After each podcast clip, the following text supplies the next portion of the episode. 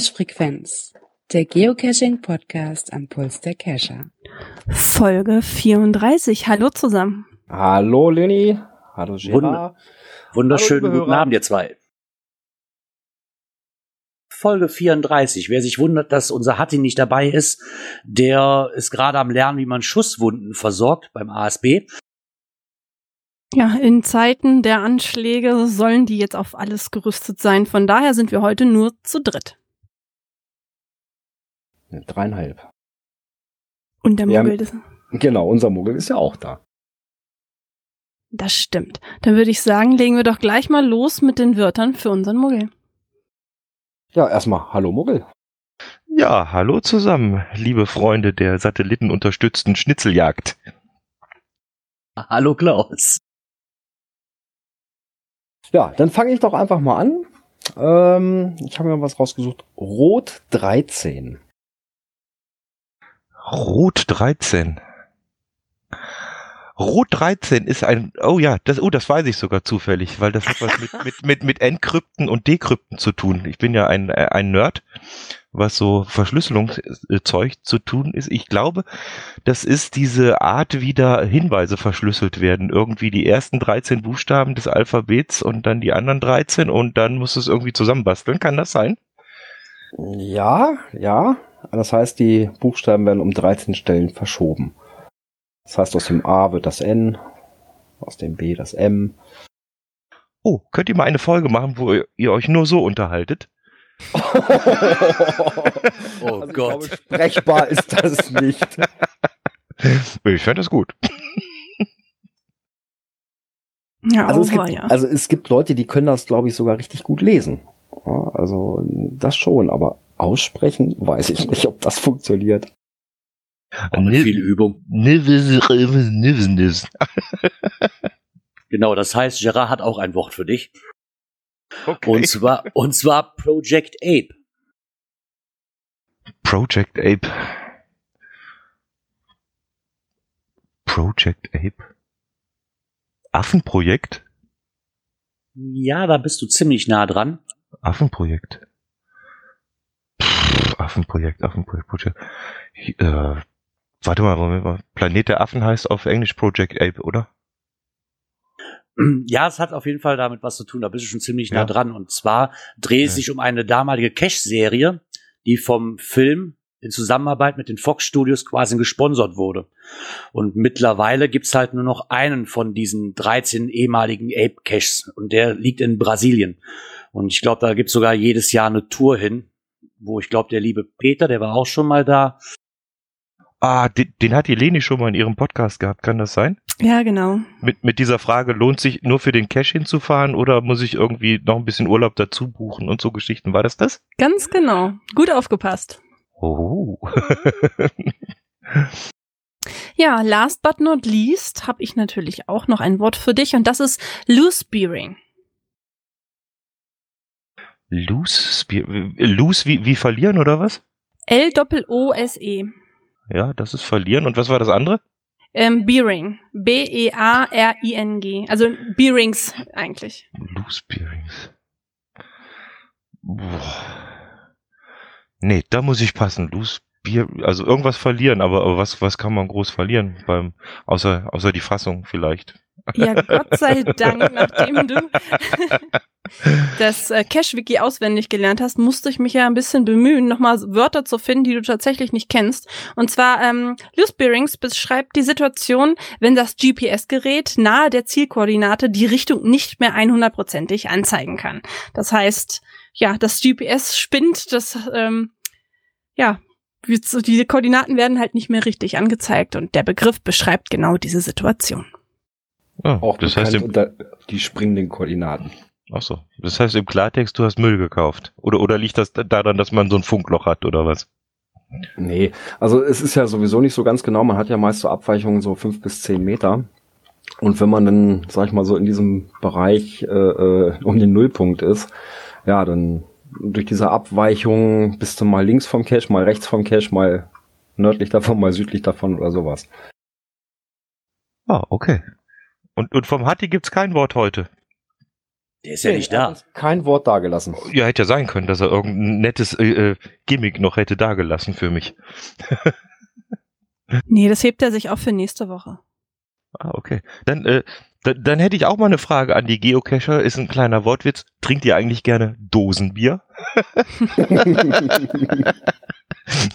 Nein. Ja, doch, weil Dosenbier macht schlau, gibt's ein Lied.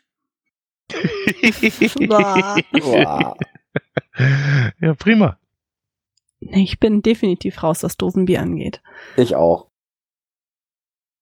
So, das, heißt, diese Runde 2 zu 1, oder? Ja, hast ja, du wieder super hingekriegt. Ich gebe es ungern zu, aber unser Muggel ist echt gut. Irgendwie ist er jetzt eigentlich nur noch ein Halbmuggel, ne? So gut wie der sich inzwischen auskennt. Ja, definitiv. Wieso? Ich bin doch so lang Muggel, solange ich noch kein äh, Cash gehoben habe, oder? Naja gut, deswegen bist du ja noch ein Halbmuggel. Weil Muggel sind ja eigentlich die Unwissenden, aber so viel wie du weißt, bist du nur noch ein halber Muggel. Ja, ich öffne das Tor.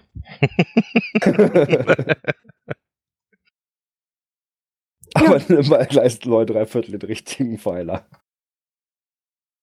Ja, legen wir doch mal mit den Kommentaren los. Ja, der Kocherreiter hat sich gemeldet. Und zwar schreibt er Danke für das Verlinken. Ich blogge in nächster Zeit mal etwas weniger, sonst wird es noch richtig teuer für mich.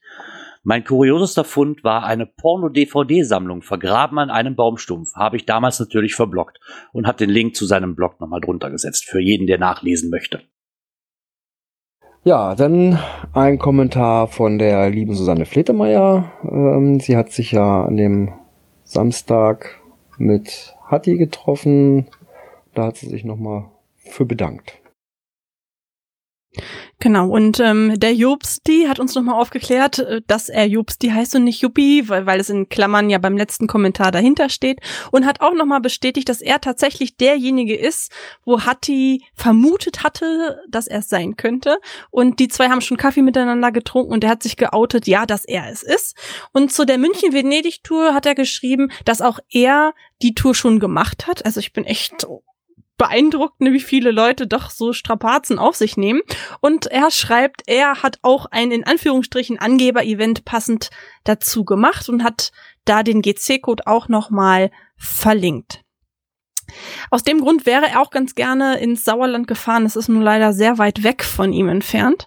Und er hat auch noch mal die Frage auf geworfen, die ich an euch gestellt hatte. Was war euer merkwürdigster Kescherfund? Und in seinem Fall waren das DVDs mit Filmen äh, für Männer. Er hat sie aber nicht angefasst. Ja, der Atari. Ach ja, genau, stimmt. Genau. Der Fritz Nord, der hat auch noch geschrieben, was er wohl nicht verstehen würde, wer denn diese Kinks sind. Sind das Geocacher? Ist das ein Shop? Was begeistert euch da so? Vielen Dank. Ja, es ist ein Geocoin-Shop. In erster Linie. Mittlerweile machen sie auch Merchandising um ihren Shop halt drumherum, wie T-Shirts, ähm, Pullover, Armbänder, aber hauptsächlich eigentlich Geocoins. Ja, und es sind für mich eigentlich immer sehr, sehr schöne Geocoins.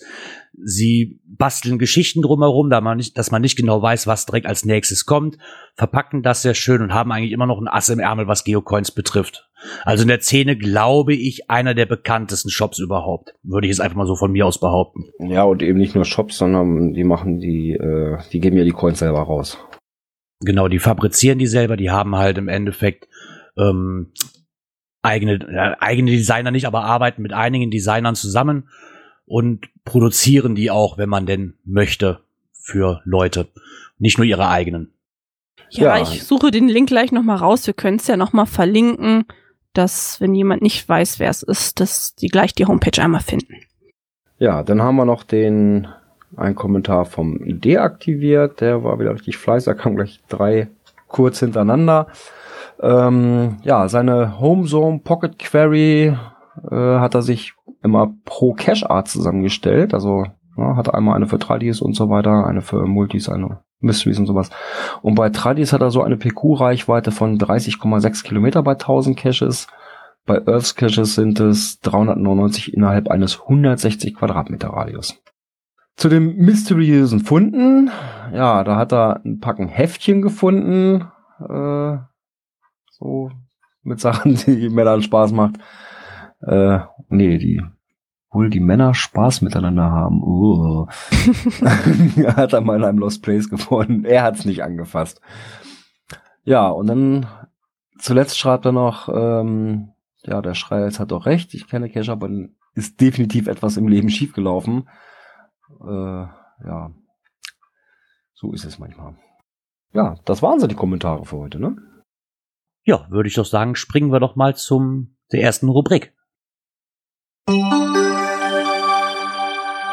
Aktuelles aus der Szene. Da hat die Leni was gefunden. Es dreht sich um faule Reviewer. ja, da war bei Facebook eine Diskussion aufgekommen von jemandem, der nun ja für seine Schwester einen Cache legen wollte, die in der Nähe von einem Bahnhof ja arbeitete. Ich bin mir nicht mehr ganz genau sicher, ob sie da wohnt oder arbeitet.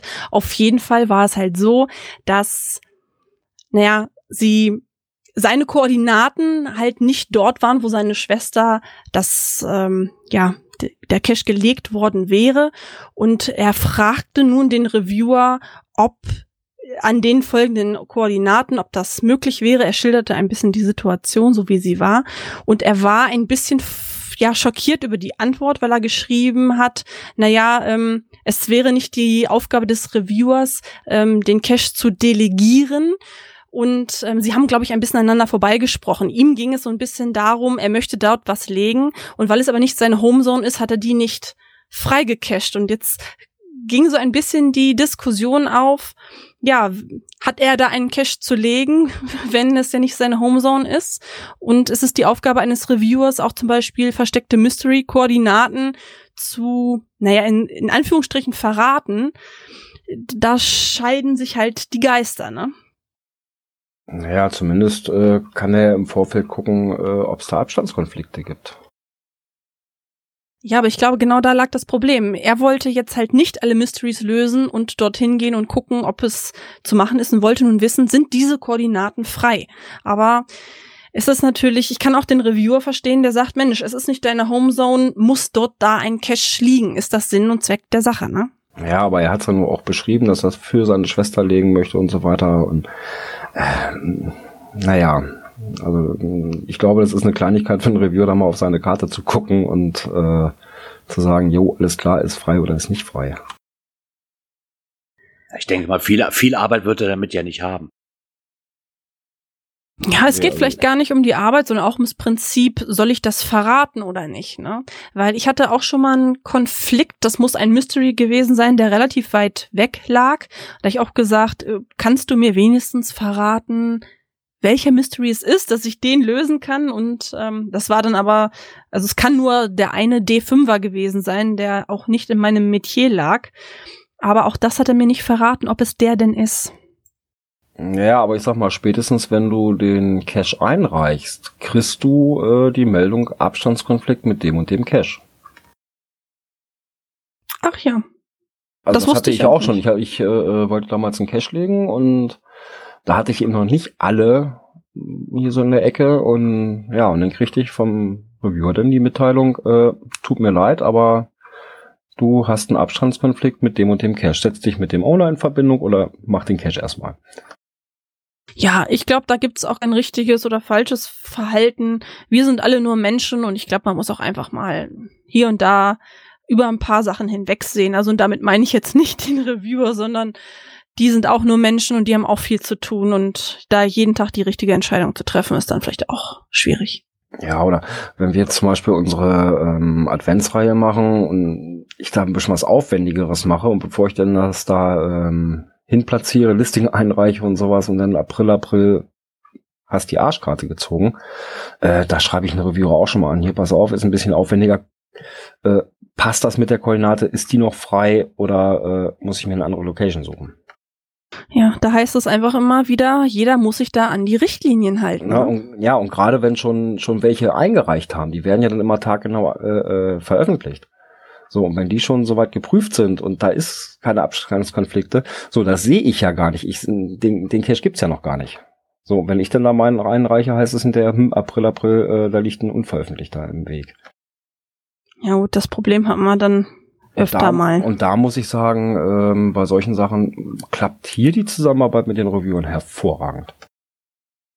Ja, also ich hatte auch noch nie Stress. Also auch da muss ich unsere Reviewer hier in Niedersachsen wirklich mal loben. Die, die geben sich wirklich Mühe. Ja, komische Richtlinien hat auch Gerard gefunden. Ja, und zwar im Blog von Hen Hensis, also Hensis Blog heißt er. Und da bin ich auf ein Thema aufmerksam gemacht worden, was mir auch noch nicht so wirklich klar fand. Oder er regt sich ein bisschen drüber auf über Richtlinien, die seines Erachtens nach ein bisschen lächerlich sind. Also er schreibt zuerst mal einen kleinen Text, er hat wohl einen Cache eingereicht und schreibt halt dazu, dass er vom Reviewer eine Antwort bekommen hat, dass dieser Cache nicht machbar ist oder dass man den nicht auslegen darf, weil man halt mit einem Cache nicht irgendwelche anderen Sachen bekannt machen sollte oder andere Anliegen vertreten sollte, außer diesen Cache. Er hat es schön umschrieben, erstmal mit dem Thema Religion und Gott und hat sich dann gefragt, ja, aber meine Güte, es sind doch so viele an Gotteshäusern, habe ich hier in der Ecke auch an Fallrohren untergebracht und da wird im Endeffekt ja auch nicht auf Kirche und Religion ähm, verwiesen, dass der nicht sein darf. Am Ende des Artikels stellt sich aber raus, dass er uns ein bisschen an die Nase herumgeführt hat und zwar drehte sich wohl daran, dieser Cache sollte an einem Swingerclub liegen.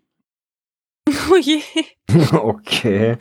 Ja, und da schrieb halt der Reviewer auch, ich muss dich bitten, dein Listing zu überarbeiten. Geocaching soll ein schönes, unterhaltsames und familienfreundliches Hobby sein. Genau, Das Thema- familienfreundlich. Ja, das Thema kann halt auf anderen Plattformen im Internet verfolgt werden und hat hier nichts zu suchen.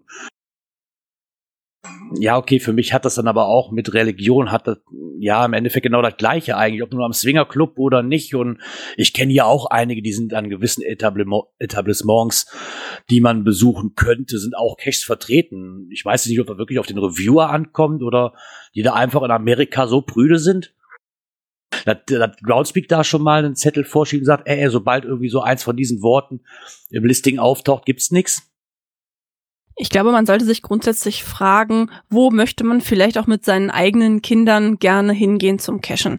Und ich hoffe einfach mal, dass es in Deutschland oder auch auf der, auf der ganzen Welt einfach schönere Plätze gibt, die man sich angucken kann und die Leute auch in Ruhe gelassen werden, die nicht gestört werden wollen. Ja, das denke ich mir auch. Und ich meine im Endeffekt, im Endeffekt sind aber man merkt auch, was er auch schrieb, wenn man die Listings sich mal durchliest, wird fast nirgendwo das Thema direkt benannt. Also höchstens schöne Umschreibungen wie rote Laterne oder Rotlicht oder damit die Reviewer wahrscheinlich da nicht direkt draufkommen. Ja, möglich ist das. Wobei die schlafen ja auch nicht auf dem Baum. Nee, eigentlich nicht. Dann hatten wir, wenn da Dosen liegen, gibt's da auch ein Logbuch. Und da kann man sich auch eintragen, aber auch andere Leute. Ja, sich mit eintragen lassen, ne? Ja gut, dass manchmal ein bisschen beschissen wird, das hatten wir ja schon öfter. Also, dass Leute ins Logbuch eingetragen werden, die nicht da sind. Neu ist es allerdings, dass das öffentlich kommuniziert wird. Und zwar ist am Klettersteig ein Log-Eintrag gemacht worden, der besagte, ich war zwar nicht mit, weil ich musste auf die Hunde von X und Y aufpassen, aber ich habe damit ja meinen Teil quasi geleistet und deswegen haben, waren sie so nett und haben mich mit eingetragen. Naja, gut, ja, gut so. wenn das ein Teil von so einer Tagestour ist, ähm, ja, die halt dann da, oder ein Teil von der ganzen Gruppe dann sich halt auf den Klettersteig macht, da zur Dose hin, äh, ja, und die dann halt während der Zeit auf die Hunde aufpasst, hm, war sie halt indirekt ja schon irgendwo mit beteiligt, ne? Ja, aber ich glaube, im Endeffekt ist das genau die gleiche Diskussion so. Wir machen einen T5er, der eine ist hochgeklettert, hat mir das Logbuch runtergebracht oder trägt mich mit ein, weil ich ja unten gestanden habe. Ja, ich glaube, das kommt jetzt auch ein bisschen auf die Formulierung an. Das ist, glaube ich, einfach ein bisschen unglücklich gewählt. Wenn jemand Ja, unten gut, aber, steht äh, und die Hunde beaufsichtigt, ist es, glaube ich, was anderes, als wenn ich zu Hause geblieben bin und in der Zeit auf das Kind, Hund oder Katze und Maus aufpasse. Ja, okay, dann bin ich erst gar nicht eigentlich noch nicht mal vor Ort gewesen und dann, äh, dann hätte ich auch plus eins loggen können und gut ist. Ja, aber wenigstens offen und ehrlich mit reingeschrieben ins Log. Genau, finde ich okay. auch. Ja. Wo es ganz besondere Logs gibt, was ich noch gefunden habe, und zwar in Florida, gibt's einen Cache, der heißt FTF for All. Zu finden unter GC26P 181. Ich fand die Idee an für sich ganz lustig, weil da wird halt auf die Schippe genommen. Ne? Wer hat jetzt wirklich den FTF gemacht als Team alleine? Und bei diesem Cache darf wohl jeder FTF loggen. Ich habe den FTF am Mittwoch, ich habe den ersten FTF am Mittwoch gemacht, den ersten FTF mit Hund. Fand ich eigentlich eine ganz witzige Sache, um das mal ein bisschen auf die Schippe zu nehmen. Dass man irgendeinen Grund nennen kann, warum ich jetzt unbedingt den FTF gemacht habe. ja, so ein Cache habe ich auch mal ja, gemacht. Erst, hatten, erster Fund im August oder so, ne? Ja, ja, genau bei meinem Fall war das so, die hatten einfach ein Logbuch ins in die Dose gelegt, die das immer nur aus einer Seite bestand. Das heißt, jeder Eintrag war quasi in ein frisches neues Logbuch und war der FTF. Naja, ob das nun Sinn und Zweck der Sache ist, weiß ich auch nicht, aber um Himmels Willen, so ein bisschen, ja, Ironie an der Sache schadet, glaube ich, keinem. Ja, finde ich ganz witzig, die Aktion. Doch, fand ich Aber auch sehr witzig. Wie verhält man sich eigentlich, wenn man auf Muggel trifft? Ja, das fand ich auch ein sehr spannendes Thema bei Facebook in der Gruppe. Und zwar wurde da wirklich jemand richtig angegangen und ich fand es auch schon nicht mehr fair eigentlich. Es hat sich halt jemand gemeldet, der hat geschrieben, so, ich bin äh, von jemandem angehalten worden oder ich war gerade, hab die Dose gesucht, mich hat jemand angesprochen, was machst du da? Bist du, ähm, bist du so ein Pokémon-Spieler? Und sie hat halt ehrlich drauf geantwortet und gesagt, nein, ich bin Geocacher, ich mache dies und dies. Ja, da habe ich schon mal von gehört, muss, muss derjenige wohl auch gesagt haben und sie wurde dann halt oder sie hat halt in der Gruppe gefragt, wie man sich denn richtig verhält oder wie andere sich verhalten.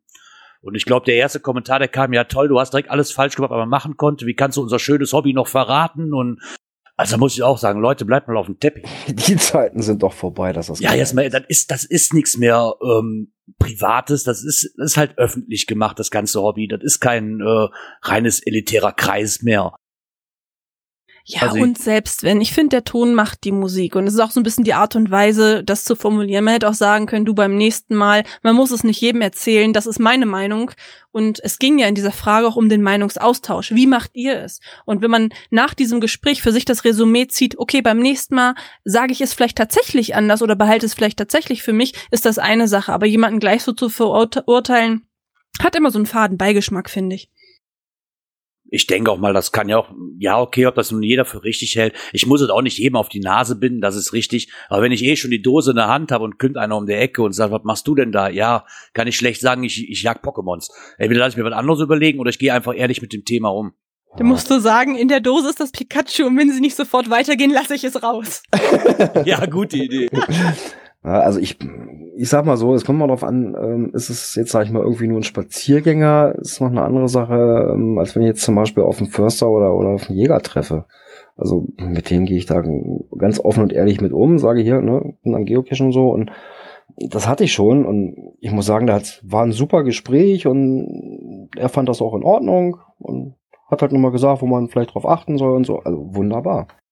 Ich glaube, es gibt auch kein richtig und kein falsch, weil das ist immer situationsabhängig. Man genau. kann ja auch einschätzen, in welcher Situation bin ich gerade und was für ein Typ steht auch gerade vor mir, ne? Ja, eben. Und wie es auch mal so ist, ne, wie es am Wald rein, so raus. So sieht's nämlich aus. Ja, und manche Caches sind auch gar nicht zu, zu finden, weil sie verschollen sind und werden trotzdem Geocache of, of the Week. Ja, fand ich ganz besonders ulkig eigentlich. Teams, ach, Teamspeak, genau. Groundspeak hat äh, letzte Woche, oder war das Anfang der Woche, glaube ich, den Cache of the Week gekürt. Das ist GC14N3H Tricklove. Äh, der ist in Slowenien. Der ist Cache of the Week, der ist aber schon seit dem 30.07. nicht mehr gefunden. Und was noch dazu kommt, der Owner, der schreibt auch regelmäßig dann bitte, ja, die Dose ist zwar weg, also weil ich mir so ein bisschen zusammenreiben konnte, die Dose ist weg, kann da bitte einer eine neue hinlegen, von dem, der die als nächstes suchen geht. Fand ich auch besonders lustig. Letzter Eintrag vom Montag, genau, Montag war 15. genau, ja. Please, if someone goes to the cache place, please bring new container logbook with you. Use spoiler photo to place it in, in same location. Thank you. Hm, na super. Ja, ich weiß auch nicht. ja die Wartung auch noch anderen. Ich meine, davon mal abgesehen, dass, es, dass das ja schon albern ist, finde ich es aber trotzdem ein bisschen komisch, dass der dann ausgerechnet ähm, Cash of the Week wird. Guckt denn da Groundspeak nicht vorher mal nach? Tja, vor allem da kommen, sind ja schon seit längerer Zeit den Feinds Void Nodes. Ja, kommt halt auch so ein bisschen drauf an, wie lange die Vorlaufzeit haben. Ne? Wer weiß, wie lange dieser Cache schon darauf wartet, als Geocache of the Week bekannt gegeben zu werden. Ne? Dann ja, schleichen sich anscheinend auch mal ein paar Fehler ein. Ja, das kann ich mir dann auch nicht erklären. Also trotzdem ist es lustig, einen Cache, der seit dem 30.07. nicht mehr gefunden worden ist, noch auf als Cache of the Week zu nehmen. Ja, das sind halt bekannte Probleme, aber es soll ja für Geo-Probleme auch Lösungen geben. Genau, und zwar der Blog nord nordicstyle.de. Der hatte, glaube ich, vor ein paar Ausgaben hatten wir schon mal Geoprobleme und ihre Lösungen. Hatten wir, glaube ich, den ersten Teil, das Logbuch. Und jetzt fährt er mit dem zweiten auf, mit dem zweiten Teil davon. Und das heißt Geoprobleme und ihre Lösungen, das Behältnis. Da geht er halt nochmal drauf ein, was es genau für ähm, Lösungen gibt, also was für verschiedene Behältnisse, was die Vor- und Nachteile sind. Fand ich auch einen sehr interessanten Artikel eigentlich, dass man auch Irrtümern auferlegt, dass man, oder was heißt Irrtümer, möchte ich das jetzt nicht nennen, aber bei vielen ist ja verhasst diese Marmeladengläser, die ja angeblich den Wald in Brand stecken können. Mag ich nicht bezweifeln, dass sowas funktioniert, aber meistens sind die halt, äh, sag ich mal, unter Dickicht oder Baumwurzel vergraben, wo eh schon kein Licht drankommt und wo kein Licht hinkommt, kann sich auch nichts bündeln. Trotzdem ist es für mich auch kein richtiger Behälter, weil der Schraubverschluss, der, der verrottet so schnell und verrostet so schnell. Ja, ich habe auch noch kein Marmeladenglas gefunden, wo ich gesagt habe, Mensch, das ist aber ein toller Behälter. Also ich schwöre seit Jahren auf die Lock-and-Lock-Dosen. Also da geht, glaube ich, nichts drüber. Die sind günstig, die sind gut und die sind sehr lange echt dicht. Ja, sehe ich auch so. Gut, manchmal sind auch Pettlinge ganz, ganz gut brauchbar. Je nachdem, was man da für eine Location hat. Ich meine, ich glaube, es gibt bessere Cash-Behälter wie einfach ein Marmeladenglas. Ja, Oder, weil ich glaube, das Geilste, was ich jemals gefunden habe, das ist mal gar nicht so lange her, vor zwei, drei Monaten ungefähr, das war, ähm, ja, kennst du diese riesen Bottiche, wo das Eis drin ist, diese 5 Liter Plastikdinger? Mm, das ja, ist ja grausam. Richtig, richtig toll war eh schon halb kaputt irgendwie und ich so, oh mein, da muss doch nicht sein. Und das war ein neu gelegter Cache, der ist an dem Tag erst rausgekommen. Also war, die Dose muss schon von Anfang an so ätzend gewesen sein. Wo ich mir dann auch dachte, lass das Ding doch einfach zu Hause, lege doch erst gar nicht aus. Ja, also ich hatte auch mal einen, einen gefunden, das war dann so eine, so eine Gummibärchendose, so eine große. Oh, total ver, vergammelt und bäh, grausam. Ja gut, es mag Locations geben, die, weiß ich nicht, sowieso im Trockenen liegen, wo diese Dosen noch akzeptabler sind. Aber ich glaube, wer sich schon so viel Mühe macht, einen Cash zu legen, der sollte den Euro 50 dann doch ausgeben. Dann hat man auch weniger Arbeit, ne? weil sonst muss man ja gleich nach ein paar Wochen hinrennen und die Dose wieder austauschen, weil das Logbuch nass ist und ja, diese ganzen Log-Einträge mit oh Gottes Willen, das Logbuch ist blöd und so, machen ja auch keinen Spaß. Genau. Aber was Spaß machen soll, ist, die Leni hat was Neues ins Leben gerufen, den Friends Award. Was ist das denn genau? ja, im Zuge des Podcastes von Enzyklia lerne ich natürlich jede Woche ganz interessante, tolle Menschen kennen. Und in diesen Vorgesprächen fällt immer irgendein Name von, ach, durch den und den bin ich zum Geocachen gekommen und bei dem und dem Projekt hat mir der und der ganz doll geholfen. Und ich habe gedacht, das erzählen die zwar immer mir und auch dann nicht mal in der Aufnahme. Und da muss es doch irgendwie eine kleine Auszeichnung geben. Also habe ich den Geocaching Friends Award ins Leben gerufen. Der funktioniert so, dass der quasi, ja, es ist ein Preis, der einmal im Jahr vergeben werden soll. Und ihr alle habt jetzt noch bis Ende des Jahres Zeit, jemanden für das Jahr 2016 zu, zu nominieren. Das bedeutet, ihr könnt jetzt sagen, okay, der liebe Gerard, der macht den Geocoin Stammtisch so toll, deswegen möchte ich ihn gerne nominieren, weil er mir da für diese Community ähm, was zurückgibt, weil er sich da ganz viel Mühe macht. Und dann kann man mir eine E-Mail schreiben oder übers Kontaktformular und kann verschiedene Leute vorschlagen. Damit das nicht überhand nimmt, muss jeder sich selber naja, überlegen und sich den wichtigsten auswählen. Das heißt, eine Person, wo er sagt, die hat es 2016 ganz besonders verdient. Ich verrate absichtlich nicht, wer schon alles nominiert ist. Also heute sind schon diverse Vorschläge bei mir eingegangen. Das hat mehrere Gründe weil ich zum einen es ganz toll finde, jeder begründet das ja auch so ein bisschen, was sie alles so schreiben. Und zum anderen, dass es halt auch nicht überhand nimmt, dass es hinterher nicht 2000 Leute sind.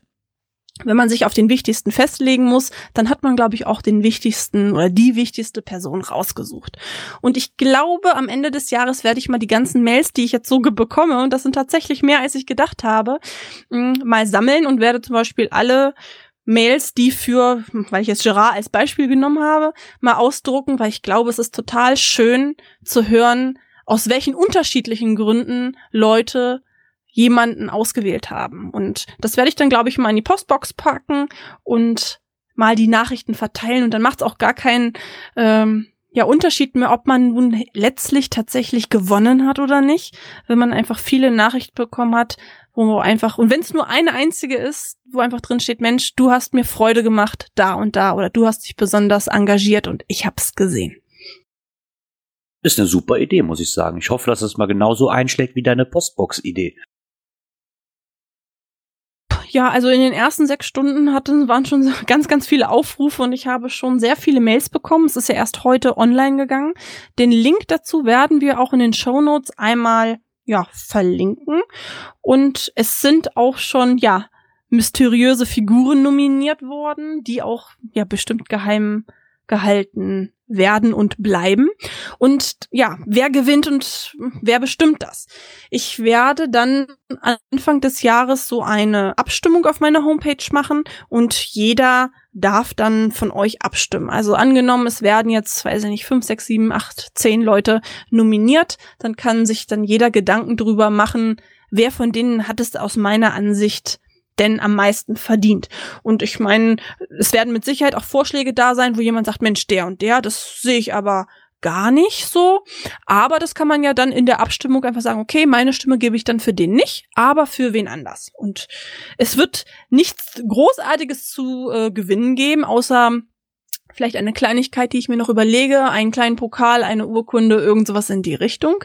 Ähm, die erste Spende ist schon eingetroffen, also was Kleines gibt es dann doch, aber ich glaube, darum geht's dann letztlich überhaupt nicht, sondern ein bisschen darum, dass man es anerkennt. Und für alle die, die sagen, ach, so ein Blödsinn, da mache ich nicht mit, auch das ist nicht schlimm, aber vielleicht, ja, denkt man mal drüber nach und sagt mal dem einen oder dem anderen, trotzdem einfach nur Danke, auch wenn man bei der Aktion nicht mitmacht. Dass man sagt, Mensch, du hast mir da und da geholfen, ich habe es gesehen. Mehr will ich gar nicht und gucken wir mal, was bei rumkommt. Tja, lassen wir uns mal überraschen. Da bin ich auch mal gespannt. Es sind auch interessante Leute nominiert worden.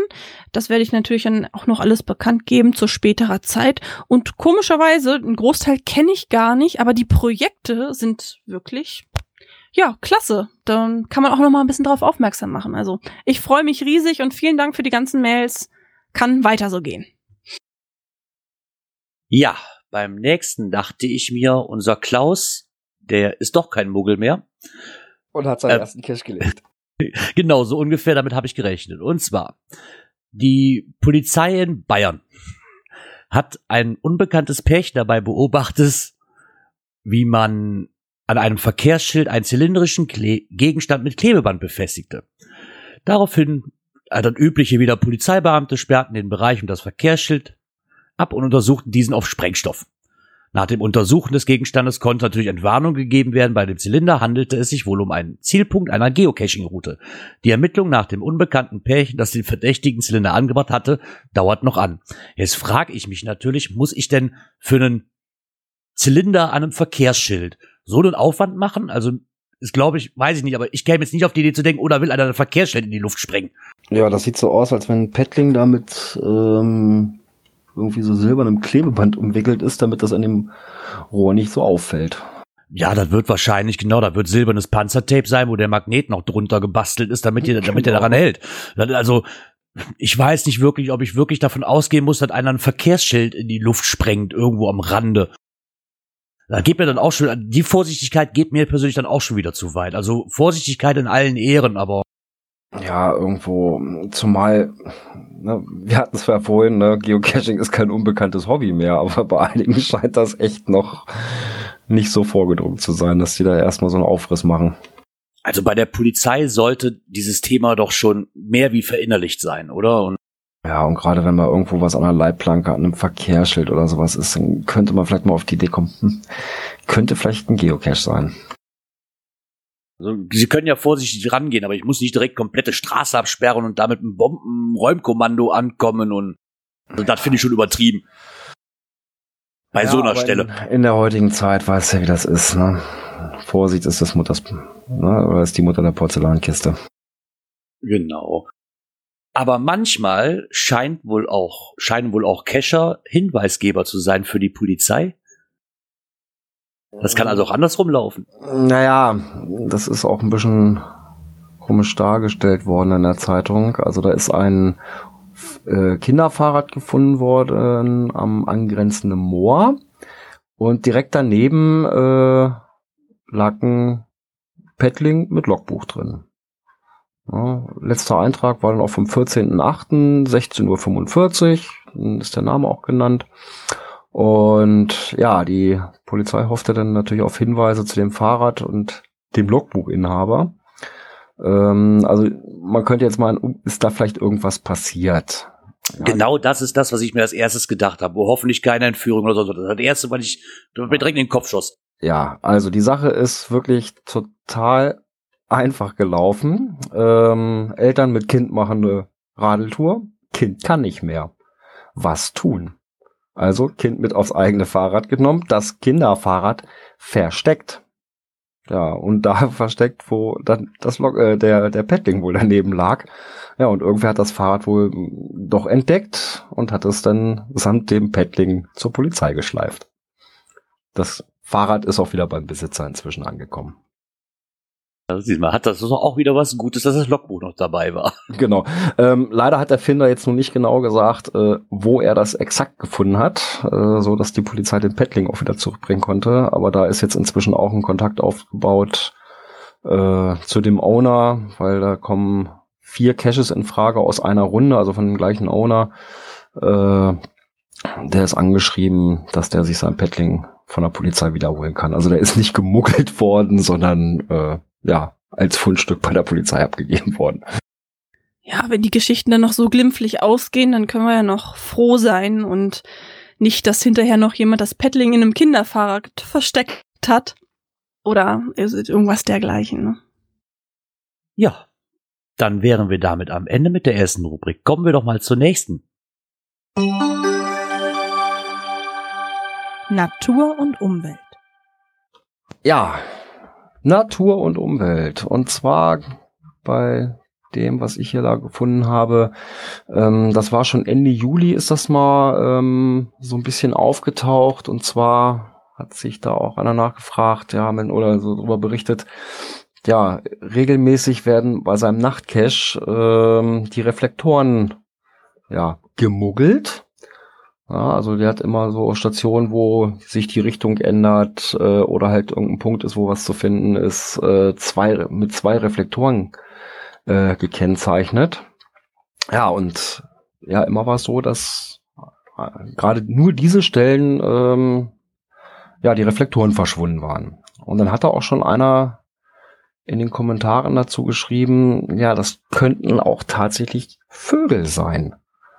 Ja, so Krähen oder sowas, die dann meinen, durch das Reflektieren, ja, interpretieren das als Augen, weil die waren auch wohl so einem Abstand von so fünf Zentimetern nebeneinander angebracht. Äh, und siehe da, da kam nämlich dann letzte Woche, hat der Owner sich dann nochmal gemeldet und die haben die Reflektoren verändert. Die haben die jetzt äh, nicht nebeneinander, sondern übereinander und in einem größeren Abstand äh, angebracht. Und siehe da, der Spuk hat ein Ende, die Reflektoren halten. Na gut, die haben es vielleicht für Augen gehalten. Ja, genau. Und das hatte auch schon einer in seinem Kommentar geschrieben, ja, dass die Vögel da oder gerade Krähen, äh, ja, das irgendwo so als Gegner sehen oder sowas und dann ranpicken und angreifen. Ja, und dann ist natürlich so ein Reflektor schnell mal weg. Da wäre ich auch im Leben nie drauf gekommen. Nee, ich habe das ja auch, ich habe das ja auch schon mal öfters gehabt, wenn man im Wald geht, dass bei so einem Nachtcache, dass die Reflektoren klar, die hängen nebeneinander und ab und zu fehlt auch mal einer, aber dass das jetzt wirklich von Vögeln ist, da hätte ich jetzt nicht mit gerechnet. Das kann tatsächlich so kommen. Also die haben es wirklich äh, so gemacht und haben alle Stationen oder alle Punkte, wo zwei Reflektoren angebracht sind, äh, den Abstand von 5 auf 20 Zentimeter vergrößert und nicht mehr waagerecht nebeneinander, sondern senkrecht übereinander angebracht. Und siehe da, alles in bester Ordnung und die Vermutung scheint damit richtig gewesen zu sein. Ja, mit den Vögeln muss man manchmal wirklich aufpassen. Ich habe hier bei mir einen Cache gelegt. Das ist ein Vogelhaus, was aber präpariert ist. Also das hat einen speziellen Verschluss, wo man halt rausfinden muss, wie man es aufbekommt. Und natürlich als vorbildlicher Geocacher habe ich alle Löcher zugemacht, damit kein Vogel da auf blöde Ideen kommt. Und ich hatte schon zwei, dreimal gesehen, dass immer die Verschlusskappe defekt war und weg war und ja angeknabbert war. Und auf jeden Fall, ja, musste ich das zwei oder dreimal reparieren und habe insgeheim ehrlich gesagt ein bisschen auf Geocacher geschimpft. Und bis ich dann beim vierten Mal den Vogel selber erwischt habe, der dann letztlich sich auch durchgesetzt hat und in meinem Cache gebrütet hat. Und da hat auch doppeltes Panzerband und allem drum und dran wirklich nicht geholfen der Piepmatz hat sein Nest gekriegt und dann war mein Cache halt auch mal ein paar Monate archiviert. Ja, schlaue Tiere. Ja, das ist schon heftig, was die so manchmal an Einfallsreichtum beweisen. Ja, mit dem Cache hatte ich noch ganz Glück, aber eine Gemeinde weiter, nämlich Wibbeke bei Adelepsen, die haben jetzt ein ganz anderes Problem, weil die Forstgemeinde dort jetzt das Auslegen von Geocaches grundsätzlich untersagt hat. Wo ist denn da was Besonderes vorgefallen oder warum? Also bekannt gegeben wurde nichts so wirkliches vermutet wird, dass es jetzt einfach äh, zu viel geworden ist. Also so viele Caches liegen da eigentlich nicht und es sind auch eher einfache Tradis gewesen. Wir haben jetzt halt nur diese Benachrichtigung bekommen, dass es jetzt in der Gemeinde Wibbeke nicht mehr gestattet ist. Und natürlich sind die meisten Geocacher jetzt hier ein bisschen beunruhigt, weil wenn solche Gemeinden ja vorangehen und die sich natürlich auch untereinander unterhalten, dass nicht die eine oder andere Gemeinde hinterher noch nachzieht. Also haltet euch an Regeln, lasst eure Geocaches genehmigen, damit das jetzt halt nicht ja, oder dass, dass diese Gemeinde hoffentlich die letzte ist und nicht noch weitere Folgen werden. Ja, da gibt's ja noch mehrere Bereiche, ne? Zum Beispiel auch selbst äh, direkt in Hannover das Erklettern von Straßen, Laternen, Lichtmasten, Notrufanlagen, Denkmäler, Brunnen und Bäumen im Bereich öffentlicher Straßen ist zum Beispiel da verboten. Ja, okay, das kann ich mir auch vorstellen. Das ist aber auch noch, das ist ja auch in Ordnung. Also ich muss keine Notfast Notrufsäule äh, besteigen für den Cash. Das ist. Das muss nicht sein. Aber auf der anderen Seite, die, Nieder die niedersächsischen Landesforsten, die haben ja so ein äh, ja, ich sag mal, Merkblatt rausgegeben, wenn man nach diesen Regeln, sage ich mal, die die dort aufgestellt haben, äh, ein Cache legt im Landesforst, benötigt man keine explizite Genehmigung mehr von denen. Ja, aber auch nur, weil natürlich Geocacher dort hingegangen sind und sich mit denen auseinandergesetzt haben und dieses Formblatt, glaube ich, auch in Zusammenarbeit entstanden ist. Ja, auch das funktioniert natürlich nur, wenn alle sich an die Regeln halten und ja, die sitzen leider am längeren Hebel und wenn sich da schwarze Schafe was leisten, dann ja, widerrufen die sowas natürlich auch ganz gerne mal. Von daher müssen wir uns da alle zusammenreißen und es ist ein Geben und ein Nehmen, wenn man ein bisschen Rücksicht aufeinander nimmt, dann wird das, glaube ich, schon ganz gut funktionieren. Ja, dann haben wir schon Natur und Umwelt auch schon wieder durch. Technik. Ja, letzte Woche hat Hatti uns eine Frage gestellt und zwar, wie zieht ihr eure PQs? Und ich habe ja erzählt, dass ich dann ja meine 2000 Caches da drauf ziehe etc. und bekam nach der Sendung von dem Martin eine nette Mail, der sagte, Mensch, warum zur Hölle ziehst du denn nur 2000 Cache auf deinen ähm, Oregon 450? Und dann habe ich behauptet, ja, weil mehr passen ja nicht drauf und er sagt, nee, nee, da irrst du dich total, es passen 5000 drauf. Naja, und ich gleich erstmal nachgeguckt und bei mir stand dann mit 2000 Cash Speicherplatz 93 Prozent belegt und habe gesagt, Mensch, du musst dich irren. Und dann habe ich es aber nochmal nachgeguckt und tatsächlich hatte Martin recht. Und zwar, das Oregon kann 5000 Cash speichern Und das, was ich mit 93 Prozent angezeigt bekommen habe, das sind meine Waypoints gewesen. Das heißt, ähm, die Waypoints belegen dann den WP-Speicher und das sind tatsächlich dann nur 2000. Also wer dasselbe Problem hat, es ist bei diesem Modell tatsächlich so, 5000 Caches können gespeichert werden, 2000 Wegepunkte und man darf sich dann von diesen 93 Prozent nicht abschrecken lassen. Vielen Dank, Martin, für die Info. Ich bin jetzt um einiges schlauer. Allerdings muss ich auch sagen, mehr als 2000 Caches habe ich in meiner PQ bislang noch nicht gebraucht. Ach, das gleiche Problem hatte ich mit dem Dakota 20 damals auch. Das, daher passen ja auch noch 2000 drauf. Ich hatte mir dann auch so schnell vollgeballert, weil ich nicht damit gerechnet habe, dass die Waypoints auch mit dazu zählen. Da habe ich auch lange für gebraucht, bis ich mal auf den Trichter kam. Ja, genau. Aber in meinem Fall waren sie, sind die ja separiert. Ne? Also du kannst 2000 Wegepunkte speichern, aber 5000 Caches. Ne? Und wenn man da jetzt das Problem hat, dass dann der Speicher irgendwas voll ist, kann man sich halt nochmal überlegen, gibt man die Wegepunkte überhaupt mit an? Das kann man ja Gott sei Dank einstellen. Ja gut, nur manchmal braucht man ja die Wegpunkte bei einem, ich sag mal, bei einem Multi, wo die Wegpunkte irgendwo vorgegeben sind, weil du da irgendwas zusammensammeln musst, dann braucht man die ja irgendwo, ne? Na gut, das kommt jetzt auf deine Tour an und ähm, ja, ich muss halt mal gucken, wie ich das in Zukunft lösen werde. Aber ich muss sagen, ich bin bislang noch nicht an die Grenze gestoßen mit 2000 Cash. Also ob ich die Waypoints wirklich brauche, also weiß ich nicht ganz genau. Also alle Multis, die ich bisher gemacht habe, habe ich bei keinem einzigen, obwohl Waypoints hinterlegt waren, im Endeffekt nie so ein Waypoint gebraucht auf dem GPS. Klar, die waren mit drauf, aber oder ich, ich schmeiß die auch schon nicht mehr mit drauf. Ich, ich lade die schon gar nicht mehr mit runter. Oder was heißt, die werden ja mit runtergeladen, ich schiebe sie mir aber nicht aufs, aufs GPS drauf. Bis jetzt habe ich sie noch nie gebraucht. Siehst du, dann hast du zumindest das Problem, was ich hatte, nicht. Ja, das habe ich ja sowieso nicht. Mit dem GPS Map 64 kriege ich ja rein theoretisch alle Caches drauf, die es gibt.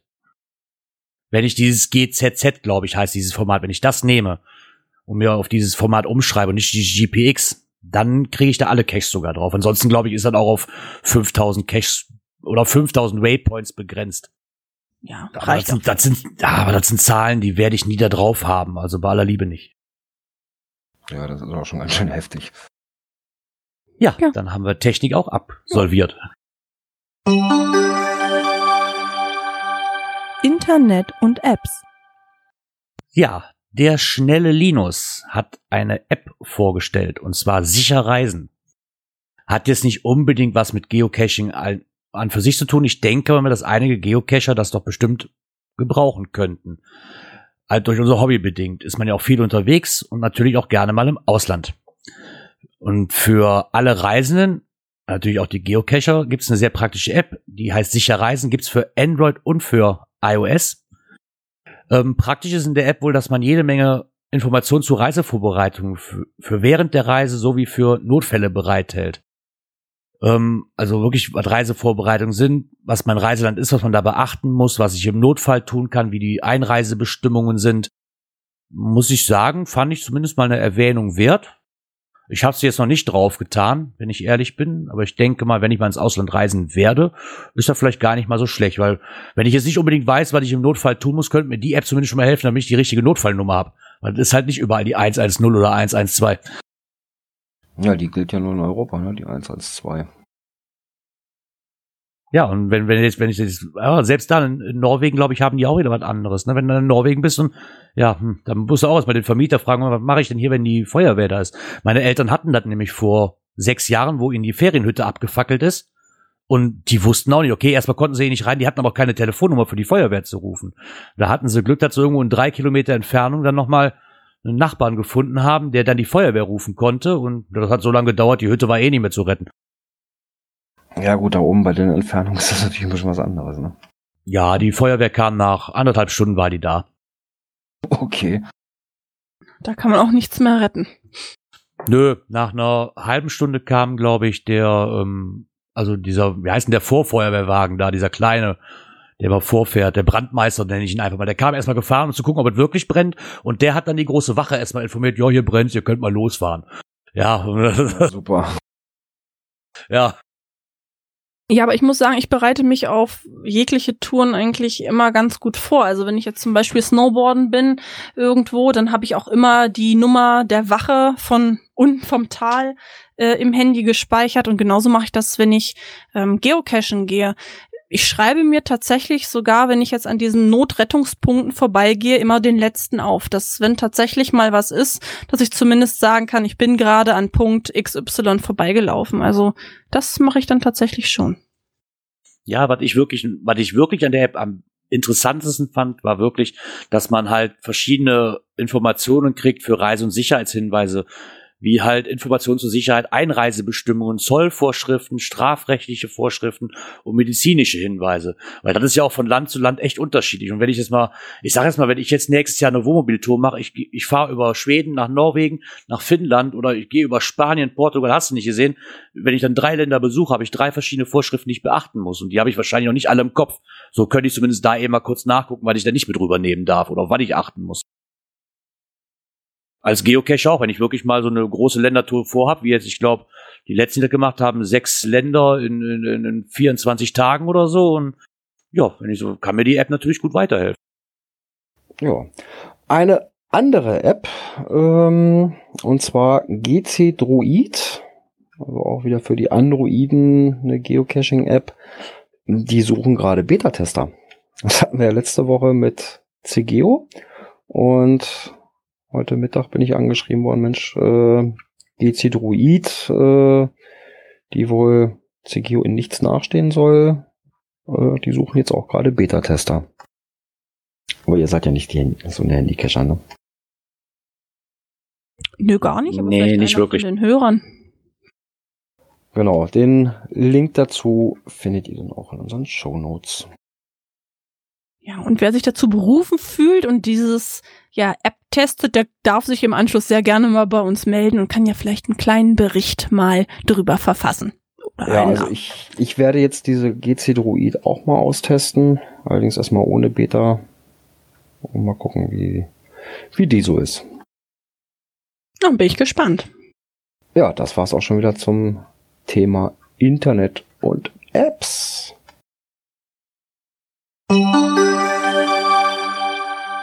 Coins, Pins und Token. Also entweder müssen wir jetzt wirklich mittlerweile mal das Skript ändern oder Leni muss das neu einsprechen. also Peter, auch für dich nochmal, du musst mit der Leni schimpfen. Die hat nämlich geschrieben, ja, Coins sind nicht so cool wie Pins und Token. Das kann ich eigentlich so nicht stehen lassen. Ja, aber dafür ist es da schon zwei Wochen und ähm, da habe ich doch schon Gewohnheitsrecht, oder? Ja, also da musst du es neu einsprechen. Na gut. Machen wir noch. Ja, es gibt neue Coins, will Gerard damit sagen. Genau, gibt's auch. Aber fangen wir erstmal für, mit den interessanteren Teil wahrscheinlich an für die Geocacher selber. Und zwar, also die nur rein Geocachen mit Coins nichts am Hut haben. Zu der Coin gibt's eine passende Runde. Und zwar ist das wohl, hat das mit einer 81er Matrix zu tun. Ist wohl hoch im Norden zu finden unter GC5WEQW. Und das hat halt den Sinn, dass es halt diese Dosen haben, ist eine ganze Reihe von Dosen und man kriegt seine komplette 81er Matrix damit voll. Dementsprechend gibt's natürlich auch eine neue Coin dazu. Ähm, die haben auch eine Internetseite, Project 81. Da kann man sich ein bisschen drüber informieren. Die Coins selber haben im Endeffekt von der Form her das gleiche wie diese ähm, Banner, die man da bekommt. Und fand ich ein sehr interessantes Projekt. Wer da ein bisschen mehr darüber erfahren möchte, kann sich gerne den Geocoin-Stammtisch, die letzte Folge anhören. Die Malis, die in dem Projekt nämlich irgendwie sich besser zurechtfindet wie ich, hat da einiges zu, zu erzählen und auch zu den Coins. Und noch was ganz, ganz Wichtiges, was noch auf meiner Agenda stand, habe ich hier zwar noch nicht eingetragen, habe ich aber aus vor kurzem erfahren. Es wird neue SSOCA-Coins geben. Oh. Inklusive PIN. Yippie, Pins! Was es genau ist, kann ich natürlich nicht verraten, weil ich es auch nicht weiß. ne? Also die Grundform, denke ich mal, wird ja schon zu erraten sein, was es sein wird. Genaue Farbgebung ist natürlich noch nicht so bekannt, wird natürlich noch ein Geheimnis drum gemacht. Aber die Icon-Nummern waren zumindest schon mal bei Groundspeak zu finden. Sind wir mal alle gespannt. Also wenn ich das richtig in Erinnerung habe, wird es auf jeden Fall drei Editionen geben. Oh, da bin ich ja mal gespannt. Ja, ich auch. Weil lange hat man ja nichts mehr von ihnen gehört und Jetzt bin ich wirklich mal gespannt, was da auf uns zukommt. Na, ich hoffe Oder ein bisschen auf grün. ja, oder ob es alle Shop-Varianten sein werden oder vielleicht nur eine und na, lassen wir uns mal überraschen. ja, da werden sie sich ja bestimmt bald zu melden. Der Blog ist ja noch relativ aktiv. Da sind wir auf jeden Fall alle mal gespannt. Haben wir noch was zu Coins, Pins und Token? Nö. Events. Da gibt's auf der Seite gcrheinmain.de gibt's eine kleine Vorstellung von einem Event. Und zwar heißt dieses Event CMC3, das Cash Mob Cito Event. Zu finden unter GC6E5CC. Und zwar steht Ist das eine Mischung aus Flashmob und Zito oder was? Ja, so wie weit ich das verstanden habe, ja, es gibt da wohl eine ganze Gruppe. Also sie sprechen in diesem Artikel immer nur von CMC-Bewohnern. Und zwar steht dieses Jahr dieses Event mal im Zeichen des Naturschutzes. Ähm, wo man, die Bewohner tun sich halt an verschiedenen Projekten engagieren. Und so werden zum Beispiel im Schulwald die fast 90 Baumarten bestimmt und mit Tafeln versehen, sowie eine Fühlpfad überarbeitet.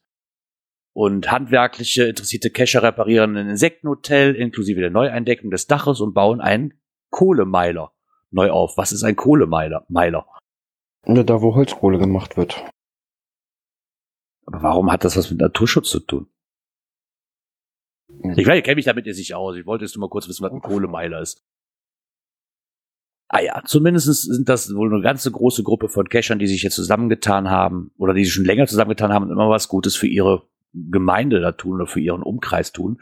Eine größere Arbeitsgemeinschaft, die zusammen mit dem örtlichen Forstrevier zusammenarbeitet und auch die allgemeinen Fledermausschutz in Hessen entsteht eine bleibender CMC-Stadtteil, der auch zukünftig von den Cachern betreut wird. Das Ganze soll wohl mit Fledermauskästen bestückt werden und soll wohl nachher mit großzügiger Beteiligung der Stadt so sein, dass wohl die Tiere eine ziemlich große Fläche bekommen von circa 70 Eigentumswohnungen auf einer Waldfläche mit Größe von rund 32 Fußballfeldern.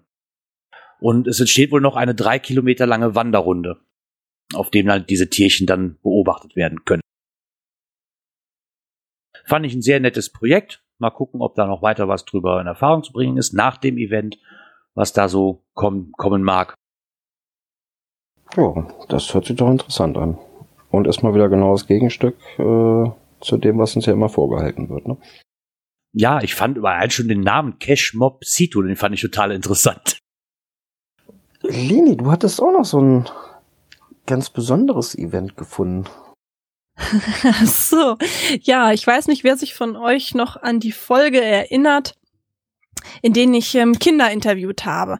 Und deine Tochter unter anderem sagte, Mensch, es sind nicht genug Leute in meinem Alter und die ähm, beiden Jungs, Luca und ähm, Felix, die haben gesagt, ja, wir laden alle Kescher zu unseren Geburtstagen ein und die haben es jetzt tatsächlich ein bisschen, ja, durchgezogen. Und zwar haben sie ihre Eltern animiert, mit ihnen zusammen anlässlich ihres Geburtstages, also äh, Luca wird vier, ähm, ja, ein Spielplatzevent zu machen.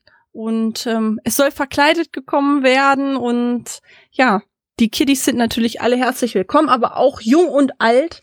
Ich finde es aber gar nicht schlecht, dass einfach mal ein Event veranstaltet wird für Kinder, weil die nächste Generation an Geocachern kommt bestimmt und wenn ich hinfahren sollte, habe ich wenigstens endlich wieder einen Anlass, mein Froschkostüm nochmal anzuziehen.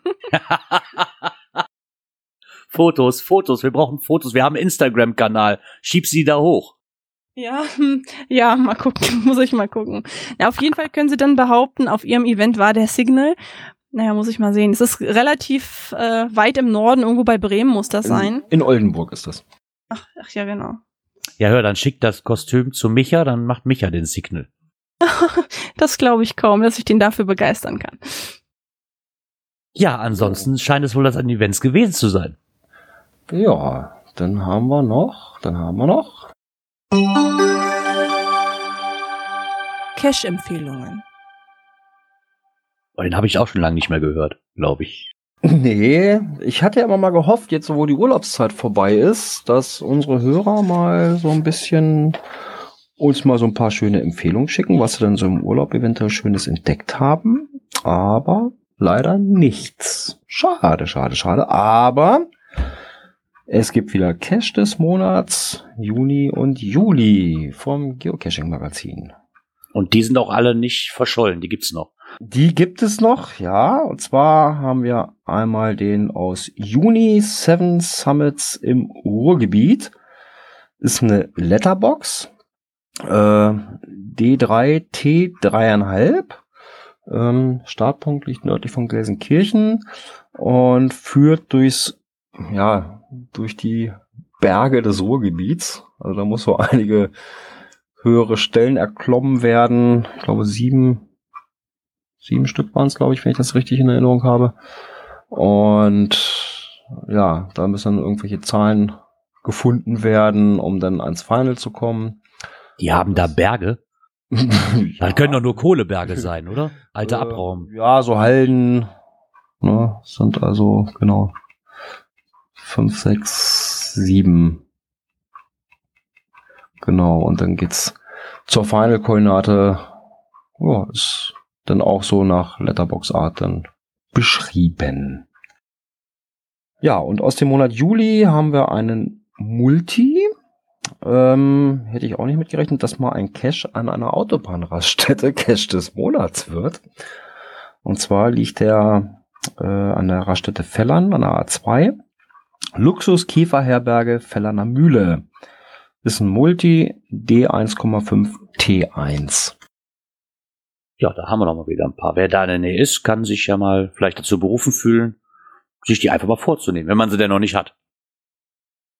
Ja, der hat auch schon einiges an Favoritenpunkten auch eingehamstert, liegt bei einer Quote von 65 Prozent. Also hört sich ja interessant an.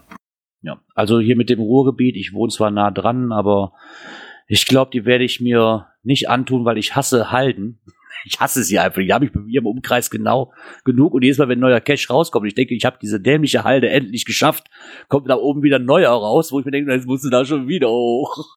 Ja, die haben auch irgendwie dazu geschrieben, ähm, der schnellste war wohl mit zwei Tagen dabei und der längste gestreckt auf ein Jahr. Naja, wer schon mal so eine Halde da hochgejagt ist, kann, kann ich mir vorstellen, dass der da nicht unbedingt Bock hat, alle an einem Tag zu machen. Ja, also ich kann mir das so vorstellen, da äh, wie bei uns hier der Kalimanjaro, ne? Die Kaliberge, die wir hier bei uns haben. Ah, ja, genau. Die habe ich auch gesehen, wo wir im, äh, na, wo sind wir dran vorbeigefahren? Wie heißt das Event hier am Meer da? Megafon. Ja, da hast du ja so an der A2 hast du auch linke Seite, denn bei, bei Wunsdorf ist ja auch einmal der Kalimanjaro, dann haben wir bei Seele nochmal einen. Ja, dann sind wir mit den Cash-Empfehlungen auch durch.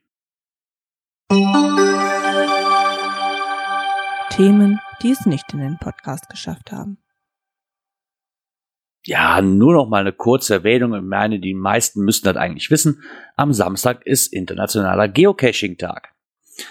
Ähm, da wird es dann wohl dazu führen, dass es ein Souvenir gibt, wenn man an einem Event teilnimmt, wo man dann auch unter Umständen so eine ähm, Rennente da, die die da losgeschickt haben, finden kann oder halt im Endeffekt einen Cache sucht oder findet an dem Tag. Wenn man aber beides macht, habe ich im Forum irgendwo gelesen, gibt's laut Groundspeak Bonuspunkte. Aber was sind jetzt Bonuspunkte? Gibt's da nur ein extra Souvenir für? Weil wenn man beides macht. Tja, weiß ich nicht, für was es Bonuspunkte gibt. Kann ja, weil in, in Premium-Mitgliedschaft einlösen oder was? Ja, keine Ahnung, das hörte sich für mich an, so dann kriegst du halt einfach auf deinen Account drei Funde mehr gut geschrieben oder so, keine oh. Ahnung. Ja, so hört sich dann an, wenn ich da so von extra Punkten spreche und Punkte sind für mich erstmal so, wie viel Cash habe ich gefunden, ne, bezeichnet man auch oft als Punkte und ich denke mal, sie meinten vielleicht nur ein extra Souvenir. Ja, wahrscheinlich. Naja, wir lassen uns überraschen. Wobei Event kann ich am Wochenende gar nicht machen. Also hier bei uns in der Ecke ist keins am Samstag. Ich habe noch nicht mal geguckt, wenn ich ehrlich bin. Ja, ich mache zufällig eins, weil ich ja nun die äh, München-Venedig-Tour mir angucke. Aber das ist tatsächlich äh, Zufall gewesen. Also ich wusste davon jetzt ehrlich gesagt nichts. Ja, siehst du mal, hast schon mal ein Souvenir sicher. Irgendeinen Cash nimmst du wahrscheinlich sowieso noch mit auf der Tour und Dann kannst du uns ja erzählen, was das mit den Bonuspunkten auf sich hat. Ja, ich werde mal schauen. Ja, haben wir noch Themen? So wie es aussieht, nicht. Wir sind am Ende. Wir brauchen noch einen Hashtag. Oh, Hashtag, Hashtag. Hm, hatten wir noch nicht eine irgendwie? Pokémon Nö. Dose oder sowas? Ja, nehmen wir das. Oh ja, genau, das hört sich gut an. Ja, damit danke ich mich recht herzlich an bei den Live-Hörern, bei den Konservenhörern. Freue mich, dass ihr wieder so zahlreich dabei wart. Hoffe, euch nächste Woche wieder zu treffen und sag in meinen Worten schon mal auf Wiedersehen bis nächste Woche. Und wann genau, Björn? Ja, die nächste Sendung nächsten Donnerstag, 25. August, 19 Uhr sind wir wieder live für euch da. Bis dahin, tschüss. Ciao, macht's gut.